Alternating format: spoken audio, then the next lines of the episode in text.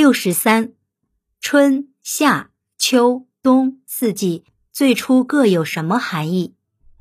四季古代叫四时，是人们根据长期的生产劳动经验和自然物候变迁，将一年的时间划分成的若干有序阶段。从出土和传世文献来看，在商代和西周前期的历法中是只有春秋二季的。西周末期才有四时的明确划分，这与当时农事活动主要为春种秋收有关，以致后来春秋成为岁月或历史的代称。从形体构意而言，春秋二字跟时令直接相关，夏冬二字则辗转相连，但都体现了先民对客观世界的主观认知。春的甲骨文形体从草或两个木。从日寓意草木生长的日子，其中的横画象征地面，剩余部分是一棵破土欲出的小草，合起来表示草木出生时艰难钻出地面的情景。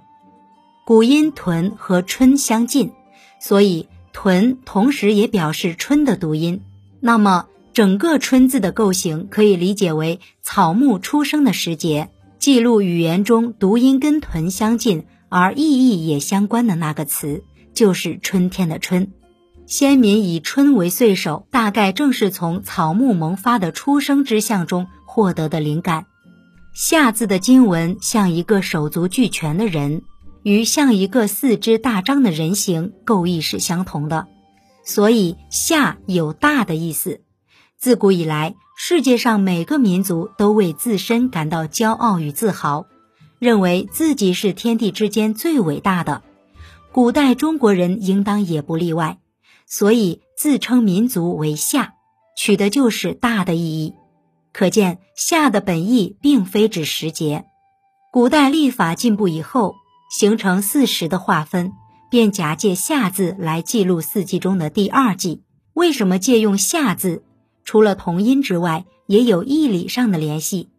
如崔思《三礼一首》认为，夏大也，至此之时，物已长大，故以为名。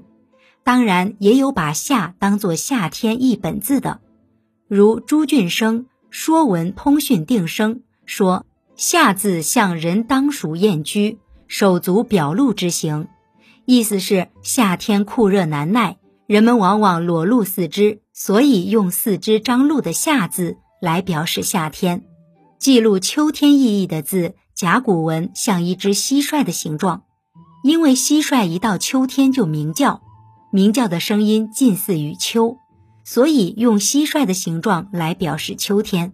这个像蟋蟀的字形，跟像乌龟的龟字古文形体相近，而且龟也有秋的读音，所以常治混同。为了区别。后来增加“禾”旁，创造出“秋”来表示秋天。禾跟秋天是个庄稼收获的季节有关，而龟大概只起到试音的作用了。到战国时期才出现“秋”或“秋”的字形，《说文解字》认为是皱纹“秋”的省写。其实字中的“火”也可以看作秋天这个季节的色调，火红色。秋天里火红的高粱，火红的枫叶。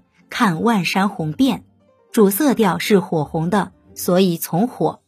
冬字的甲骨文和金文像一根绳线，两端各打一个结，表示终端、终了之意。